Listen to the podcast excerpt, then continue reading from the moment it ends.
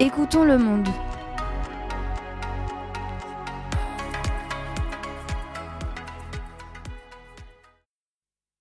Bonjour à tous et à toutes, bienvenue sur Radio Lebrun dans l'émission Écoutons le monde. Nous sommes ravis de vous accueillir aujourd'hui dans une émission consacrée à la parole des lycéens. Dans quelques instants, nous écouterons nos intervenants d'aujourd'hui qui nous parleront des médias, pour la grande majorité, à l'exception de Dylan.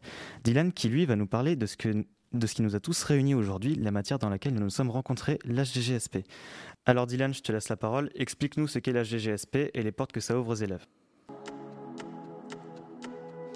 Merci Arwan. Donc, grâce à la spécialité AGGSP, vous pourrez bénéficier d'une approche historique, géographique, politique et géopolitique sur les événements et les situations du monde contemporain. Elle s'inscrit donc dans la continuité du programme de l'enseignement commun d'histoire-géographie et celui de sciences économiques et sociales de la classe de seconde. Voilà ce qui est dit sur le site studirama.com.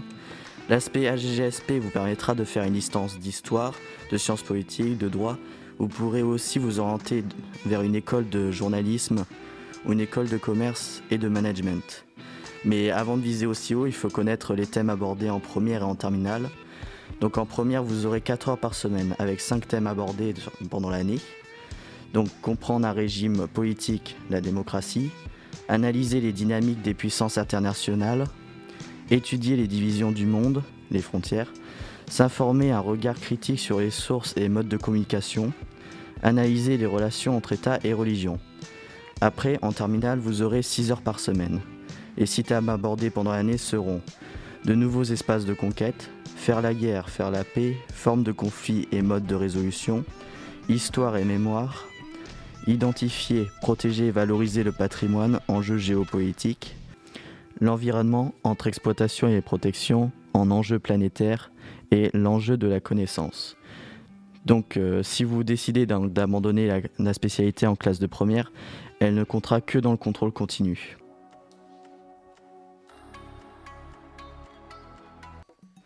La théorie du complot est une thèse selon laquelle les événements mondiaux sont planifiés par un groupe secret d'hommes dont le but est de dominer le monde. Croire aux théories du complot part d'un besoin de comprendre pourquoi tout part en vrille. Croire que tout est relié à un complot, ça donne l'impression de mettre du sens là où t'en trouvais plus. Pour le Covid, par exemple, l'Indépendant a déclaré sur Twitter que plus d'un quart des Français croyaient à un complot. Mais celui qui remet en question un fait n'est pas un complotiste, mais juste quelqu'un qui n'a pas envie de croire naïvement le système ou tout ce que lui racontent les infos. Les théories du complot, c'est aussi divertissant, amusant, ça a l'air simple, ça a l'air vrai, et c'est pour ça que ça marche. Précise Alice Claquin.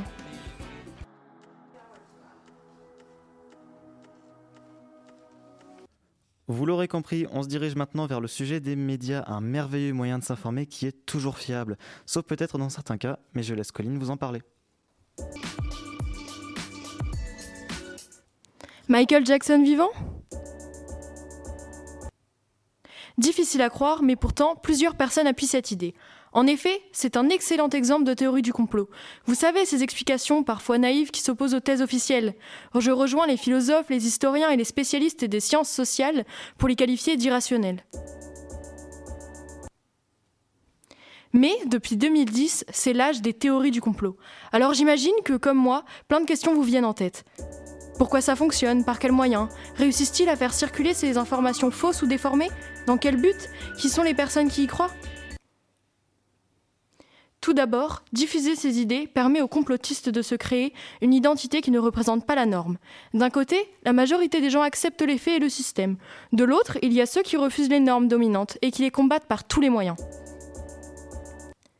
Inventer une fake news peut être lucratif. En effet, un titre attirant génère des clics et donc de l'argent. Mais l'argent n'est pas toujours l'objectif. Cela permet aussi d'alimenter la méfiance à l'égard des institutions, des élus et des informations. Les complotistes remettent en cause les médias et la manière dont les politiques représentent la réalité. En général, les personnes s'y intéressent et y adhèrent car c'est facile à comprendre, ça donne l'impression de faire partie d'un groupe. Pour ceux qui y croient, cela leur permet de se sentir moins seuls. Ils peuvent échanger sur ces sujets avec des personnes qui partagent leurs idées. Moins seuls, mais également plus forts. Penser avoir découvert la vérité en croyant aux fake news, c'est se croire au-dessus du lot, se prendre pour Einstein. Pour ceux qui les diffusent, elles permettent un gain d'argent, d'audience et d'influence. Si on prend un exemple extrême, mais qui existe réellement, les djihadistes diffusent des fausses informations prétendant que le monde judéo-chrétien veut envahir le monde musulman avec leurs idées. Certains musulmans ont pris peur et ont adhéré au complot. Les théories du complot refusent les évolutions naturelles du monde actuel et également le hasard. Par exemple, certaines personnes pensent que le virus du Covid-19 a été créé afin de réduire la population mondiale. Ces fake news s'adaptent à toutes les situations et trouvent leurs adeptes. Elles permettent de satisfaire l'insatisfaction. Depuis l'arrivée des réseaux sociaux, on ne consomme plus l'information de la même manière. Les sources ne sont plus clairement identifiables. Internet permet la diffusion rapide et moins réglementée. Il facilite l'accès pour tous aux informations, qu'elles soient factuelles ou fausses. De plus, la plupart des dirigeants de régimes autoritaires et illibéraux y recourent comme Vladimir Poutine. En France, l'extrême droite utilise aussi les théories du complot. Elle croit au grand remplacement, une théorie qui prétend que les non-européens d'Afrique et du Moyen-Orient vont à terme remplacer les Français et les Européens blancs. Cette théorie incite à la haine et à la violence. Elle est inadmissible qu'elle soit relayée de la manière aussi régulière à la télévision et sur les réseaux sociaux. Les théories du complot ciblent les minorités ethniques ou religieuses. Elles choisissent des boucs émissaires qui, il faut se l'admettre, sont souvent jeunes. Les théories du complot nourrissent aussi la haine. Il est donc primordial de les identifier et de les contrer. Ces informations fausses ou déformées peuvent être identifiées en pratiquant le fact-checking. Cette technique consiste à démontrer et à vérifier la fiabilité des informations. Dès le plus jeune âge, il est plus que nécessaire d'éduquer à la pensée critique. Par conséquent, je vais devoir vous annoncer, même si certains seront peut-être déçus, que oui, des hommes ont marché sur la Lune, non, la Terre n'est pas plate, et le vaccin contre la Covid ne vous transformera pas en vampire.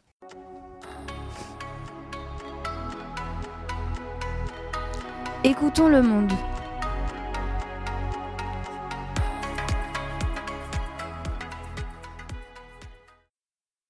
Bonjour et bienvenue dans Écoutons le monde.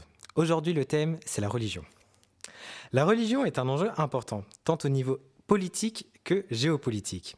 Pourtant, sa place dans la société est remise en cause. En effet, la part des croyants en France est en baisse constante. Notre envoyée spéciale Emma a interrogé des passants coutancés et va nous éclairer sur ce sujet. Emma, c'est à toi. Merci Frédéric. Être croyant ou non, c'est une opinion intime souvent difficile à partager. Pour un des pères de Coutances, croire en Dieu est une expérience avant tout culturelle. Alors, le, fait que euh, la majorité des Français ne croient plus en Dieu, euh, c'est pour moi bien sûr une interrogation, mais euh, ça s'explique, je crois, sociologiquement donc moi, je ne veux pas juger les, personnes. Je pense que culturellement, il y a eu une, évolution très très importante bah, depuis 50 ans. Et, donc, les gens, je pense, ont d'autres intérêts culturels. qui, qui les entraînent sans doute à, s'éloigner, on va dire, de la foi chrétienne. Euh, d'autres centres d'intérêt, je pense. Et, donc, euh, alors ce que j'en pense, euh, moi je suis croyant, bien sûr, c'est important pour moi. Après, moi je respecte les gens qui ne croient pas en Dieu. Je, je, pense que c'est dommageable pour, pour les personnes parce que la foi, enfin le christianisme, peut apporter euh, des valeurs euh, humaines, hein, euh, des valeurs bien sûr chrétiennes, un, un, type d'humanisme. À votre avis, à quoi cela est dû? Effectivement, il y a aujourd'hui un contexte difficile par le fait de la, comment, de la pédocriminalité qui doit être un obstacle, hein, très, très certainement par rapport à la foi. Euh, ceci dit, je pense que euh, voilà, c'est un fait. Hein. moi, moi, moi je, je, prends cette euh, réalité sociologique comme, comme, un fait et, donc je, je, ne juge pas les personnes. Voilà, je, je, pense que c'est sans doute un, manque hein, pour, pour les personnes, dans le sens où, alors, ça rejoint une, autre question que vous allez me poser, je crois. Ça rejoint une autre question, c'est qu'aujourd'hui, il y a quand même, chaque année à Pâques, plusieurs milliers de Français qui sont baptisés. Hein. Donc c'est autour de 4 à 5 000 Français euh, adultes euh, et, adolescents qui sont baptisés chaque année à Pâques, donc qui adhèrent à la foi chrétienne. Donc euh, c'est un signe quand même qu'il y a des gens qui se tournent vers le christianisme et pour qui la foi structure leur D'après l'enquête de l'IFOP, les Français étaient 66% à croire en Dieu en 1947. Ils sont moins de 50% aujourd'hui. Les habitants de Coutances vont nous faire part de leurs croyances. Suis athée depuis que je suis petit, donc euh, voilà, j'y crois pas. Tous les deux catholiques, oui. D'accord. Non, je ne crois pas en l'au-delà. Euh, pour moi, il n'y a, a, personne, il a personne qui puisse euh, ouvrir des perspectives, quelles qu'elles soient d'ailleurs. Mais voilà. Oui, peu, on va dire. Oh, je ne suis pas très pratiquante. Euh, j'ai eu une enfance où euh, j'ai suivi la religion, et puis maintenant j'ai un peu lâché. Oui, mes parents étaient croyants, oui. Voilà, j'ai eu une éducation religieuse enfant. Non, pas du tout. C'est juste baptisé. Oui, juste baptisé. Euh, je pense à Dieu que je veux, comme toutes les personnes dans le monde, sont très heureux et il n'y a pas de guerre euh, encore. Alors, je prie pour cela. Les personnes que je rencontre, alors euh, la plupart sont quand même, on va dire, un peu âgés, hein, c'est-à-dire que les pratiquants catholiques aujourd'hui que je rencontre, euh, notamment là, où j'exerce mon ministère, effectivement, c'est lié à une population vieillissante. Et là, c'est démographique. Euh, après, euh, là où nous sommes, euh, donc dans le Coutancé, il y a le fait que à chaque, chaque vacances scolaires, à chaque saison, nous avons la présence, on va dire, de, bah, beaucoup de Parisiens ou de gens qui viennent d'ailleurs et qui pratiquent ici. Hein. Donc, quelque part, ça change la physionomie euh, de, l'Assemblée, ça la rajeunit. Voilà, on va dire ça comme ça, ça la rajeunit. Euh, et puis, et puis ben, je rencontre aussi euh, des gens qui sont en recherche.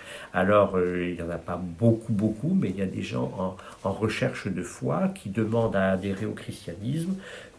donc, voilà. Après, il y a quelques jeunes aussi hein, qui, euh, qui, se, comment, euh, euh, bah, qui, qui, se posent des questions et qui, qui fréquentent notamment l'aumônerie de l'enseignement public et, qui, cherchent aussi pour qui c'est important. Hein, voilà. Dans la Manche, comme beaucoup de zones rurales, le nombre de pratiquants est en baisse. Mais qu'en sera-t-il de l'avenir de l'Église? Merci Emma pour ce sujet révélateur. Jeanne, tu as aussi traité de ce sujet et tu as décidé de commencer par nous citer la Constitution. La République assure l'égalité de tous les citoyens devant la loi, sans distinction d'origine, de race ou de religion. C'est l'article 1 de la Constitution de 1958. La protection dont la religion bénéficie. Depuis 2001, elle figure dans la liste des motifs discriminatoires dans la loi française. Depuis longtemps, le pouvoir et la religion sont étroitement liés rois, empereurs, disent tirer leur autorité de leur caractère divin ou de leur relation directe avec les dieux. De nos jours, dans certains pays, l'État reste neutre dans ses relations avec les religions. Mais à la différence d'un État laïque qui sépare la religion et l'État, celui-ci coopère avec les magistères religieux. La constitution de l'État garantit aux religions la liberté religieuse individuelle et collective. Malgré ces protections, des discriminations sont contestées à plusieurs niveaux. Au Royaume-Uni, le cas de Nadia Edouarda a été largement médiatisé. Elle a engagé une procédure judiciaire contre son employeur British Airways, qui lui avait interdit de porter sa croix chrétienne sur son lieu de travail. L'hôtesse chrétienne, COP anglo-égyptienne, avait été mise à pied par la compagnie pour avoir refusé de renoncer à son pendentif argenté. Elle avait été déboutée par deux fois par des tribunaux britanniques, mais en 2013, la Cour européenne des droits de l'homme s'est prononcée en sa faveur. Depuis, British Airways a modifié sa politique et a autorisé le symbole religieux.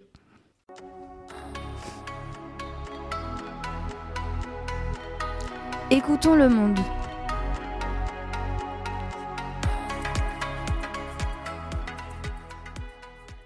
Bonjour à toutes et à tous. Euh, Aujourd'hui sur la radio Lebrun, nous parlerons de l'homophobie dans le sport avec Mélina, ainsi que l'affaire de viol de gymnaste américaine avec Roman. À toi Roman. Avez-vous déjà entendu parler des affaires de viol au sein de la gymnastique américaine? Tout commence avec la gymnaste américaine Simone Biles, 24 ans, ainsi que trois autres gymnastes, Makayla Maroney, 25 ans, Maggie Nichols, 24 ans, et Ali Reisman, 27 ans. Le mercredi 15 septembre 2021, dans l'État du Michigan, aux États-Unis, ces jeunes femmes dénoncent l'inaction du FBI et des autorités sportives face aux violences sexuelles commises par Laurence Nassar, dit Larry Nassar, 58 ans. Cet homme est l'ex-médecin de l'équipe nationale américaine de gymnastique féminine. Ces actes se sont passés lorsqu'il a exercé son métier. Pour être clair, je rends responsable Larry Nassar et je rends responsable un système entier qui a permis et perpétré ces violences la Fédération américaine de gymnastique et le Comité olympique américain, a asséné Simone Biles lors d'une audience au Sénat sur l'affaire Nari Nassar le 15 septembre. Regardons pourquoi ces jeunes femmes ont dénoncé cette inaction. Retournons en 2015. Makayla Maroni a 19 ans lorsqu'elle s'efforce de décrire par téléphone à un agent du FBI les violences subies. Pour réponse, elle n'a eu le droit qu'au silence et au, au mépris. C'est tout? A indécemment conclu l'agent, comme le rapporte le New York Times. En plus de l'absence d'empathie, s'ajoute une incompétence criante. Non seulement le FBI n'a pas fait d'enquête, mais quand les agents fédéraux ont finalement fait un rapport 17 mois plus tard, ils ont fait de fausses déclarations sur ce que j'avais dit, accuse l'ancienne gymnaste qui avait été agressée dès cette raison. Une falsification de témoignages jugée criminelle par Makayla et tombe dans l'oubli sans qu'aucune sanction ni poursuite pénale ne soit prise par le ministère de la Justice. Ce n'est qu'un des témoignages parmi tant d'autres, et c'est pour cela que ces femmes ont dénoncé cette inaction pour que Larry Nassar soit arrêtée, jugée et condamnée. Elles réclament tout simplement justice, et c'est ce qui est enfin réalisé. Aujourd'hui, Larry Nassar est condamnée à une peine de prison à vie. Face aux critiques, le directeur du FBI, Christopher Wray, a présenté ses excuses aux victimes de Larry Nassar. Il admet que les erreurs fondamentales faites entre 2015 et 2016 n'auraient jamais dû l'être. Il précise également que l'agent ayant supervisé l'enquête avait été licencié et il exprime sa frustration que l'agent chargé de l'enquête n'ait pas été sanctionné. Merci Romain de nous avoir éclairé un peu plus sur ce sujet. Nous finirons donc avec Mélina et le problème de l'homophobie dans le sport. Aujourd'hui, nous allons parler de l'homophobie dans le sport. C'est la première cause de suicide en France. Ce, ce, sujet ne doit plus être tabou Plusieurs sportifs ne montrent pas leur homosexualité par peur d'être rejetés. Prenons l'exemple d'un joueur de badminton dans le club nantais qui a été exclu du vestiaire par ses coéquipiers à cause de son orientation sexuelle. C'est souvent la peur des réactions dans le vestiaire qui pousse bon nombre de sportifs, même amateurs, à cacher leur homosexualité. Quelle que soit son orientation sexuelle, on a le droit de pratiquer le sport que l'on a choisi. Dans le monde du football, 23% des pratiquants jugent pourtant l'homosexualité inacceptable. Le premier footballeur anglais Justin Fashanu a fait son coming out dans les années 1990 et s'est suicidé 8 ans plus tard après avoir arrêté de jouer et rejeté par son club. Son destin tourmenté en fait aujourd'hui une figure symbolique de la lutte contre l'homophobie dans le foot britannique. Mais son histoire n'est pas seulement celle d'une victime, Plusieurs sportifs, soutiennent cette communauté comme Sébastien Vettel, pilote de Formule 1, qui affiche son soutien à la communauté LGBT en Hongrie et se fait réprimander, ou comme les capitaines de foot de Ligue 1 et Ligue 2, qui soutiennent la communauté LGBT en portant un brassard aux couleurs de l'arc-en-ciel en 2019. D'autres sportifs commencent à afficher ouvertement leur orientation sexuels comme Josh Cavallo qui a déclaré Je suis joueur de football et je suis gay. Tout ce que je veux, c'est jouer au football et être traité équitablement. Ce joueur a été soutenu par son discours par Cristiano Ronaldo, Antoine Griezmann et par de nombreux joueurs de football. Ce joueur qualifie sa situation de cauchemar absolu, ajoutant qu'il se sentait piégé, la peur de dire la vérité sur qui je ne faisant que reprendre les choses encore pires. Cavallo a lui-même indiqué que le cas de Fachanu était présent dans son esprit. L'homophobie ne devrait pas avoir sa place dans le sport ni nulle part ailleurs. Merci Milina et Roman de nous avoir éclairés sur ces deux sujets très importants. Je clôture donc cette émission. Merci, au revoir et bonne fin de journée.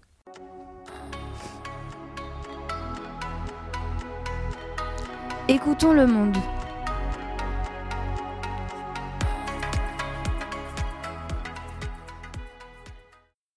Bonjour tout le monde, bienvenue sur Radio Lebrun. Aujourd'hui, nous sommes en présence de nos reporters. Nous commencerons avec Erwan qui nous présentera les libertés en temps de Covid. Donc un sujet très actuel. À toi Erwan. Bonjour, alors moi je vais vous parler d'un sujet d'actualité qui nous a tous touchés de près ou de loin, c'est les libertés en temps de crise et on va surtout parler en temps de crise sanitaire. C'est un secret pour personne, l'année dernière on a tous vécu un confinement pour réduire l'impact du Covid-19. La population s'est retrouvée enfermée chez elle et ça a soulevé un grand nombre de questions. Les catégories les plus âgées se sont demandé pour une grande partie pourquoi est-ce qu'on en faisait tout un plat, et les plus jeunes, eux, se sont demandé pourquoi est-ce qu'on enfermait toute la population pour protéger les plus fragiles, soit les personnes âgées. Pourtant, est-ce que l'un d'entre eux a plus raison que l'autre? Eh ben non. Les chiffres parlent pour eux-mêmes. Le 28 novembre, on comptait plus de 31 000 nouveaux cas et 23 morts, ce qui est tout de même le plus bateau depuis 7 jours. On peut aussi compter que plus de 90% des Français sont vaccinés. Cependant, au début de la crise, lorsque le vaccin n'existait pas, le nombre de cas augmentait à une vitesse inquiétante, ce qui a poussé le, gouvernement à confiner le pays. Grâce à ça, on a évité là un pic très élevé de cas au tout début de la pandémie. Donc, est-ce que la limitation de liberté est efficace? Bah du coup, euh, oui. Pour limiter le nombre de cas pendant les pics de vagues, de légères restrictions ont aidé à stabiliser la situation. Actuellement, nous en sommes à la cinquième vague de Covid en France et pourtant c'est la troisième vague pour l'instant en termes d'ampleur. Et est-ce que le gouvernement va reconfiner pour éviter la catastrophe? Ah, Je pense pas. Les élections arrivent et faire ça maintenant baisserait la cote de popularité. Donc s'il vous plaît, continuez à faire attention, protégez-vous et protégez vos familles parce que c'est pas encore fini. Merci Erwan, je pense que le message est clair, protégez-vous, c'est important. Maintenant, je vais donner la parole à Laura qui nous parlera, elle, du droit de vote à 16 ans. À toi Laura. Vers un droit de vote à 16 ans, c'est la question que nombre de Français pourraient se poser actuellement. Mesure visant à combattre l'abstention, celle-ci fait débat dans le monde politique. Clément Beaune, le secrétaire d'État aux affaires européennes, se dit favorable quant à l'élargissement de ce droit et a d'ailleurs déclaré dans un entretien avec l'opinion que nous devons mettre cette idée dans le débat pour la présidentielle. Aucune piste ne doit être négligée. Et si ces pistes semblent d'actualité, elles ont néanmoins été évoquées par Emmanuel Macron dès 2019 lors d'une entrevue avec le youtubeur Hugo Travers. En effet, le président de la République avait alors révélé ne pas être opposé à cette idée. Cependant, il avait également fait part du fait que la mobilisation chez les 18-25 ans devait avoir lieu puisque le taux d'abstention est particulièrement élevé au sein de cette tranche d'âge. Pour Emmanuel Macron comme pour Clément Beaune, cette proposition ne permettrait pas de résoudre le problème en ce qui concerne l'intérêt des jeunes pour la politique. Les avis des différents partis convergent comme nous le montre la gauche, qui n'a pas hésité à commenter cette décision. C'est le cas pour Yannick Jadot, qui est à la tête de Europe Écologie Les Verts, et Jean-Luc Mélenchon, qui représente la France Insoumise. Effectivement, ils ont tous deux réagi sur les réseaux sociaux, où ils ont notamment fait part de leur ressenti face à la temporalité mal choisie pour la mise en avant du projet. Selon eux, c'est un réveil un peu tardif au vu des élections présidentielles qui se dérouleront dans un peu moins de six mois. Alors, point stratégique ou simple mesure pour vaincre l'abstention, à vous de choisir. Merci Laura pour ton intervention. Merci à vous de nous avoir écoutés. À la prochaine sur Radio Lebrun.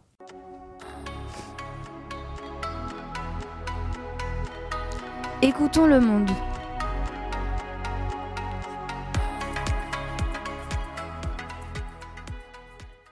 Bonjour à toutes et à tous, bienvenue dans Écoutons le monde. Aujourd'hui, notre émission spéciale portera sur le thème de la géopolitique de l'Asie. Nos invités Marius, Maïssa et Océane vont nous éclairer sur ce sujet, et c'est par toi, Océane, que nous allons commencer avec le thème de l'Inde, une puissance spatiale. Merci Constance, bonjour à toutes et à tous. Aujourd'hui, nous allons parler de l'Inde et voir comment elle est devenue une puissance spatiale. Tout d'abord, l'Inde est un vaste pays se trouvant au sud de l'Asie. C'est un pays de 1,38 milliard d'habitants et de 3 287 263 km. Sa capitale est New Delhi. L'Inde est considérée comme une puissance spatiale depuis 40 ans. Le 18 juillet 1980, en plaçant sur orbite le satellite Rohini 1 par ses propres moyens, l'Inde entrait à son tour dans le club fermé des puissances spatiales. En novembre 1947, des physiciens, tels que Kalpati, Romanathan et Vikram Sarabhai ont fondé le laboratoire de recherche de physique indien. Entre 1957 et 1958 ont été lancés les premiers satellites artificiels indiens. Aujourd'hui, l'Inde souhaite coloniser et explorer la Lune. L'Organisation indienne de recherche spatiale a envoyé un engin se poser sur la Lune le lundi 15 juillet 2019 à 2h51 du matin. Pour finir, en réalisant cette mission, l'Inde est devenue le quatrième pays à réussir à poser un satellite sur le sol lunaire, après l'URSS, les États-Unis et la Chine.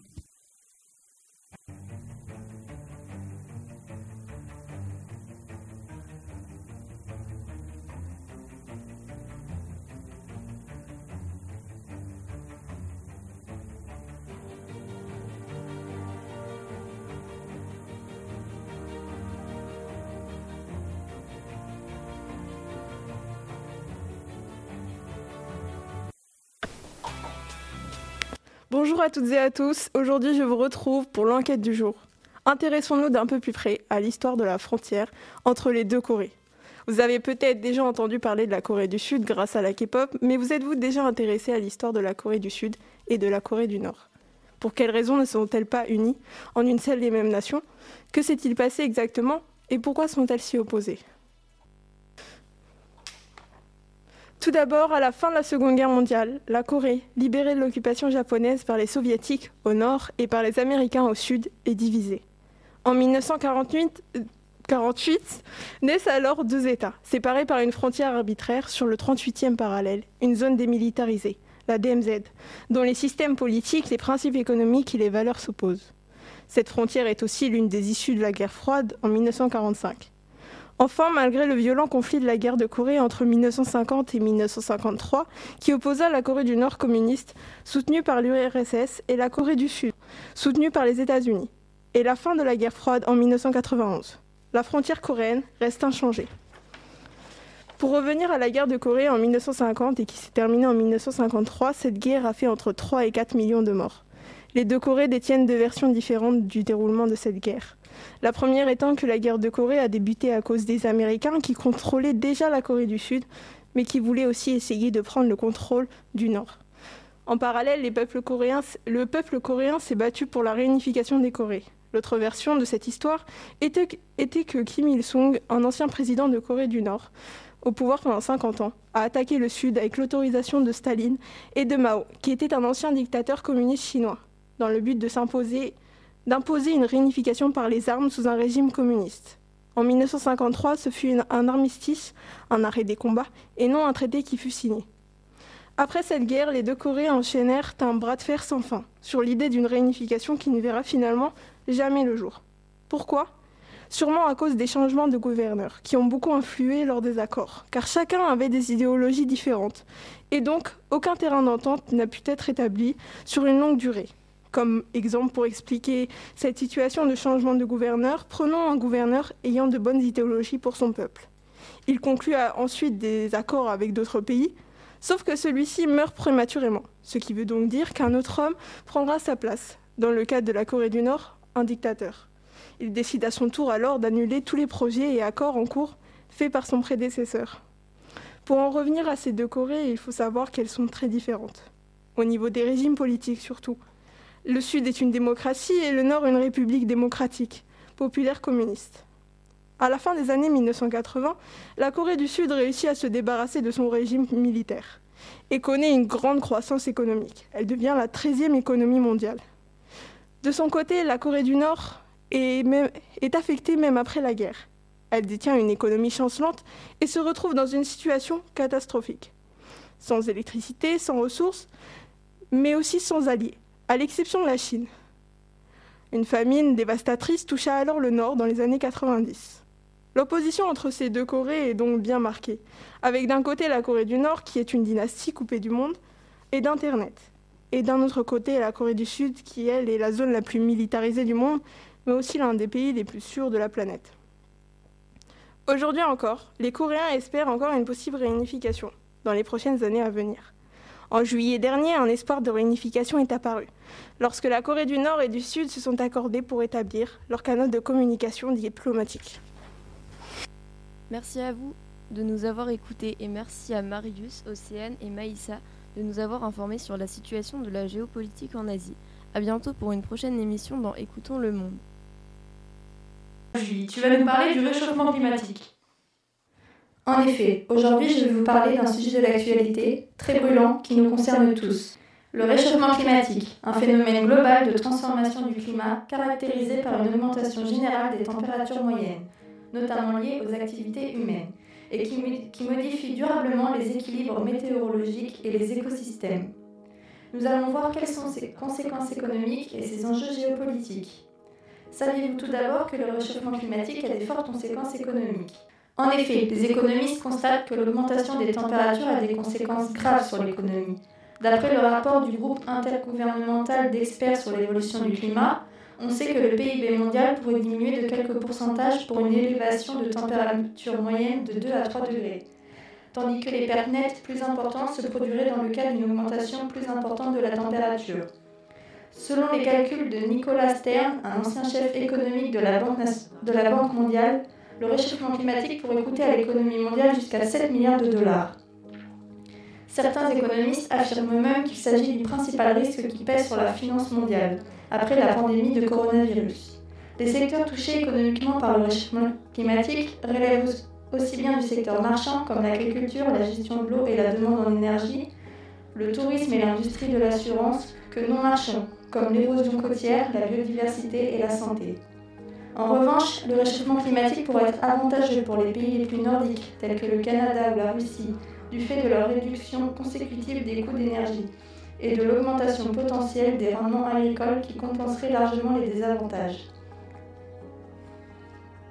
Mais ce n'est pas tout. Ces conséquences économiques majeures entraînent des enjeux politiques et géopolitiques on voit que les impacts sont très inégalement répartis entre les pays, selon leur situation géographique et leur niveau de développement économique. Pour les pays industrialisés, il s'agit de changer de mode de production et de consommation tout en assurant leur sécurité énergétique.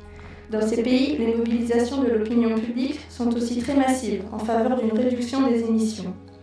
Dans les pays en développement rapide, les pays émergents, les émissions sont en forte croissance ces pays, comme la Chine ou l'Inde, sont souvent touchés par les conséquences du réchauffement climatique.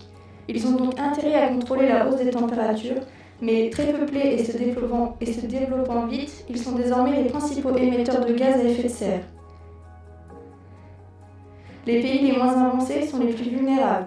Situés dans des zones qui subissent de forts impacts, montée des eaux pour les États insulaires, ils sont aussi trop fragiles économiquement pour assumer les efforts de réduction d'émissions. L'enjeu est donc de savoir comment les pays riches qui maîtrisent les technologies et les capitaux peuvent les accompagner dans leur politique de lutte contre le réchauffement climatique.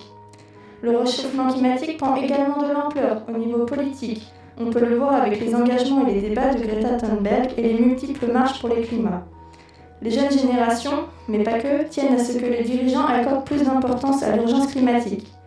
Néanmoins, l'État semble en manque de solutions face au problème. La, gouvernance mondiale paraît fonctionner au ralenti en comparaison à la fulgurante dégradation de l'environnement.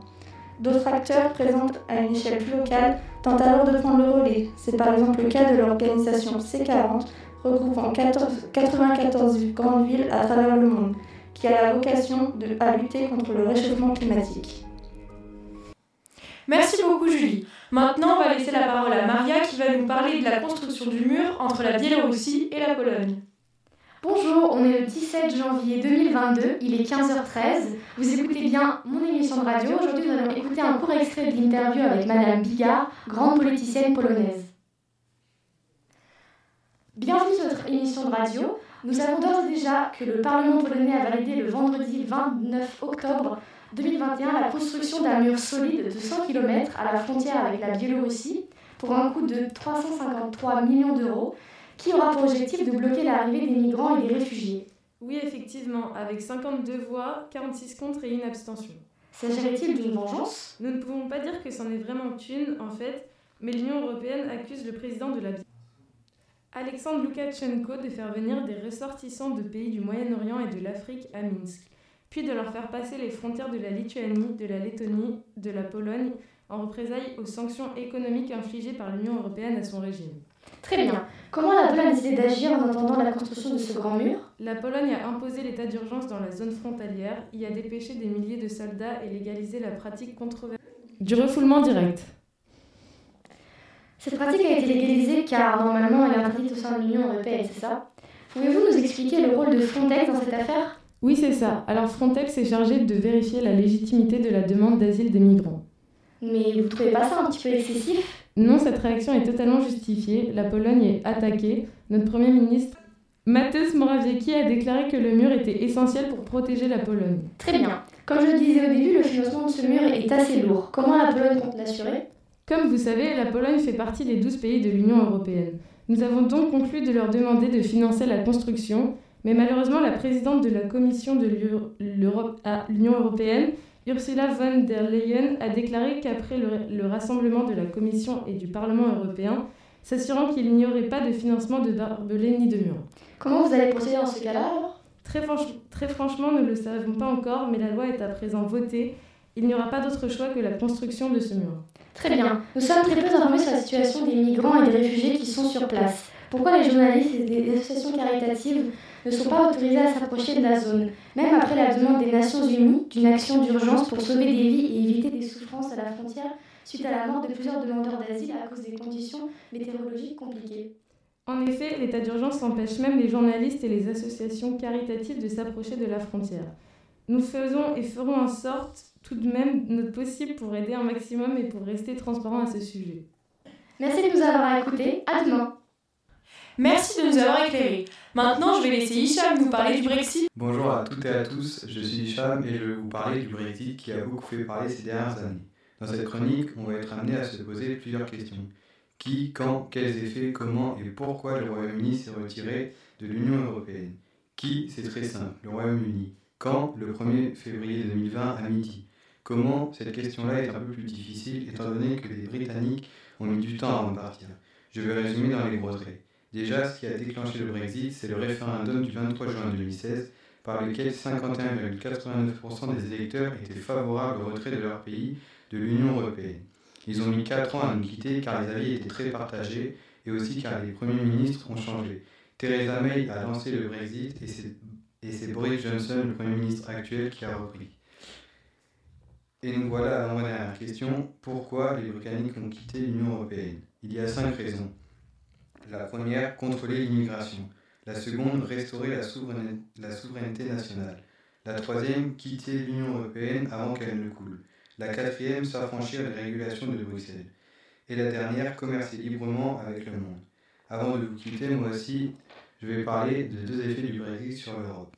La première, l'Union européenne a dû débloquer 5,4 millions d'euros pour aider ses membres. Et la seconde, la bonne nouvelle, c'est que l'économie du Royaume-Uni s'écroule. Et 7600 employés viennent en Europe pour travailler. Merci de m'avoir écouté. Merci beaucoup Hicham. Pour finir, on va laisser Axel nous parler un peu. De quoi vas-tu nous parler? Bonjour à toutes et à tous, je vais vous parler aujourd'hui du conflit ukraino-russe. En ce lundi 17 janvier 2022, les tensions sont au plus fortes. Mais pourquoi? Alors commençons par les sources de ce conflit. La Russie a réussi à négocier un accès au port de Sébastopol, et ils ont accès jusqu'en 2042 grâce à différents accords passés entre les deux pays. La Russie souhaitait obtenir cet accès à la Méditerranée pour envoyer, si besoin, ses navires vers la Syrie. Le détroit de Kerch a été également un lieu de conflit. En 2003, les deux pays se battent pour l'île de Tuzla, au milieu du détroit. Posséder le détroit permet donc à la Russie de pouvoir naviguer de la mer d'Azov à la mer Noire. Les hydrocarbures également sont une des raisons de la Russie pour prendre la Crimée. La mer Noire regorge de gaz en tout genre, ainsi que le pétrole. Mais la mer Noire n'est qu'un objectif à long terme, puisque dès que la Russie aura épuisé toutes ses réserves de gisements terrestres, la Carpienne puis l'Arctique viendront les remplacer. La Crimée, d'après Irina Dimitrichine, un gouffre financier pour l'Ukraine. La région dépend entièrement de Kiev pour son eau et elle dépend pour son énergie à 80% et son budget à 60% de Kiev et de l'ensemble du pays. La présence de nombreux Russes sur le territoire de la Crimée est, un autre argument à son annexion. Aujourd'hui, les tensions semblent plus fortes que jamais. La Russie amasse des troupes près des frontières ukrainiennes, mais pourquoi? D'après National Geographic, les séparatistes soutenus par Moscou ont pris les régions de Donetsk ainsi que de Bouansk, dont la majorité du pays sont pro-russes. Malgré de nombreux cessez-le-feu et des fortifications, la situation n'a que très peu évolué, déclare l'ONU. La Russie affirme qu'elle défendra les habitants de Donetsk et Bouansk. Une guerre totale est à craindre puisque des troupes sont amassées près de la Crimée. De son côté, l'Ukraine pousse pour intégrer l'OTAN et être ainsi en sécurité. Des spécialistes comme Yvan Saponchuk affirment qu'il s'agit probablement d'une démonstration de force visant à empêcher quelque chose. Ce même spécialiste affirme que cette démonstration de force bascule dans une démonstration de force visant à acquérir quelque chose n'est pas impossible à 100%. Merci beaucoup, c'est la fin de cette émission et j'espère qu'elle vous aura intéressé. C'était sur la géopolitique de l'Europe. Euh, bonjour à toutes et à tous, nous nous retrouvons sur Radio Lebrun. Aujourd'hui, nous présenterons le Moyen-Orient et son actualité avec Constance, Rose, Méline et Loris. C'est à toi, Constance. En Afghanistan, deux hommes sont tués par les talibans pour avoir écouté de la musique autre que religieuse, nous informe un article du Figaro publié le 30 octobre 2021. En effet, ils auraient ouvert le feu dans la foule et fait deux morts. Les talibans sont encore présents en Afghanistan et continuent de semer la peur et terreur. On a d'ailleurs appris que le leader suprême des talibans aurait fait sa première apparition officielle ce samedi 30 octobre 2021 à un grand rassemblement célèbre à la Madrasa Hakimia, une école coranique à Kadora, au sud de l'Afghanistan. Effectivement, jusqu'à retrait américain du pays en été 2021, personne ne savait où il se trouvait ou même s'il était toujours en vie. Une seule photo de lui a été distribuée par les talibans. Il y apparaît avec un turban et une barbe grise. Depuis le décès de l'ancien leader Akhtar Mohamed Mansour, mort en 2016 frappé par un drone américain au Pakistan, l'homme a pris la relève. Du fait qu'il arrive au pouvoir, le mollah taliban Akhundzada obtient la loyauté du chef d'Al-Qaïda, l'Égyptien Ayman al-Zawahiri. Ce dernier l'aurait même qualifié d'émir des croyants, la plus haute responsabilité dans la, dans la galaxie djihadiste sunnite. Nous enchaînons tout de suite avec Rose et son sujet sur la cause des femmes en Afghanistan. Bonjour à toutes et à tous. Euh, je vais aujourd'hui vous présenter la condition des femmes en Afghanistan. Les femmes font partie des cibles prioritaires des talibans et depuis 20 ans, elles ont pu acquérir peu à peu des droits. En l'espace de quelques heures, les talibans les ont tous supprimés. Les Afghanes ont alors peur pour leur vie entre les mariages forcés et l'interdiction de travailler. Le gouvernement taliban étant essentiellement composé d'hommes, on peut se demander où sont les femmes afghanes et que font-elles. Une certitude, elles ne sont pas au gouvernement. Mais d'abord, un peu de contexte historique. La première fois que les talibans étaient au pouvoir, de 1996 à 2001, la police religieuse frappait publiquement les femmes si une partie de leur corps, comme leurs chevilles ou leurs poignets, était à nu ou pas assez couvert, ou encore si elles n'étaient pas accompagnées d'un homme. Les écarts de conduite étaient sanctionnés par des exécutions ou lapidations. De plus, la scolarité des filles était interdite.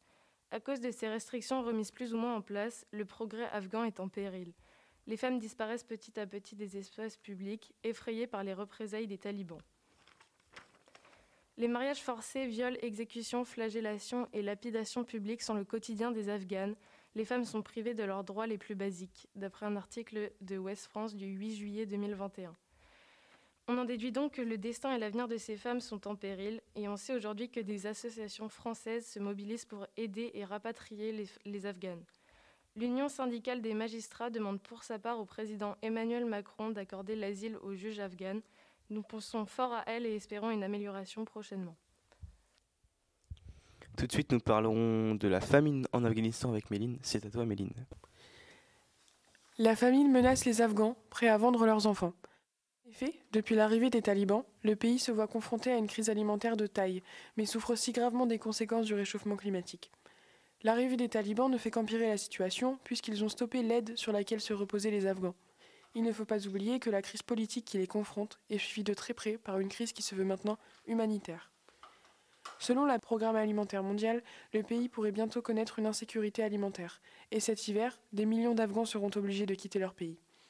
Il faut aussi noter que les fonds étrangers ont cessé avec l'arrivée des talibans à Kaboul. Prenons l'exemple de la province d'Era, un village de l'ouest de l'Afghanistan, où la survie ne tient qu'à de rares distributions alimentaires, lorsque de nombreux enfants attendent espérant la moindre provision. Pour ne pas que leur famille tombe dans cette famine, les parents sont prêts à de grands sacrifices. La vente et le mariage d'enfants sont des coutumes ancestrales qui sont réapparues avec les grandes sécheresses de 2018 et 2021. Beaucoup de familles se retrouvent donc sans autre solution et n'ont donc pas d'autre choix, comme nous l'explique ce père de famille. Nous mourrons de faim, nous n'avons plus de farine, plus d'huile à la maison, nous n'avons plus rien. Ma fille ne sait pas quel sera son avenir. Je ne sais pas comment elle le prendra, mais je devais le faire. Ce témoignage est dévastant. Le fait que certains doivent en arriver là est aberrant. Mais ce genre de cas n'est pas isolé. Les familles restent avec leurs enfants jusqu'à ce qu'ils puissent marcher, puis ils sont ensuite récupérés par l'acheteur. L'enfant est ici acheté à 500 dollars, une somme suffisante pour permettre à la famille de, de survenir à leurs besoins pendant plusieurs mois. Comme annoncé auparavant, ces cas ne sont pas isolés et il en existe d'ailleurs des milliers. Une équipe de France 2 s'est rendue à Kaboul afin de rencontrer une autre famille résignée à vendre un de leurs enfants. Une personne nous a proposé d'acheter notre enfant.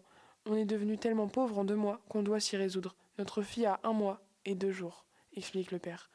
Plus tard, des journalistes rencontrent Kaira, une fillette promise par ses parents à un homme âgé lorsqu'elle aura atteint l'âge de 10 ans. La petite fille sait qu'elle a été vendue pour 500 euros, elle aussi, pour permettre la survie du reste de sa famille. Dans ce genre d'échange, ce sont les filles qui sont le plus touchées, affirment les villageois qui ne, peuvent qu'imaginer ce qu'il se passe derrière toutes ces ventes. Une autre famille encore confie à une équipe de journalistes que leur quotidien avec six enfants était compliqué mais vivable, grâce aux 3 euros par jour provenant de l'aide humanitaire. Cependant, maintenant que celle-ci n'est plus d'actualité, une des filles de la famille sera vendue, afin d'encore une fois permettre à sa famille de subvenir à leurs besoins. Elle sera promise, elle, à un homme de 55 ans, qui la prendra comme épouse contre son gré, pour une somme de 1900 euros. Cela montre à quel point la situation est devenue dramatique en Afghanistan, conclut Heather Barr d'Human Rights Watch, constatant la situation déplorable de l'Afghanistan et leurs solutions qui sont simplement inhumaines. Cette fois, c'est Loris qui nous parlera de l'attaque du drone sur le président irakien. À toi, Loris. La résidence de Mustafa al-Kadhimi a été visée dans la nuit de samedi à dimanche dans la zone verte de la capitale irakienne. Le Premier ministre appelle au clam alors que les États-Unis condamnent un acte apparemment de terrorisme. Ces services parlent d'une tentative d'assassinat ratée. Le Premier ministre irakien n'a pas été blessé lors d'une attaque commise dans la nuit du samedi 5 au dimanche 6 novembre qui a visé sa résidence dans la zone verte de Bagdad a fait savoir son cabinet. La tentative d'assassinat a été menée par trois drones, a-t-on appris, auprès de deux sources de sécurité lancées d'un site proche du pont de la République.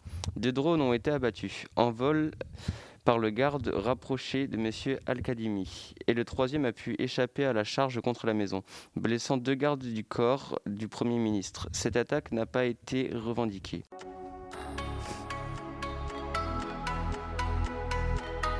Écoutons le monde.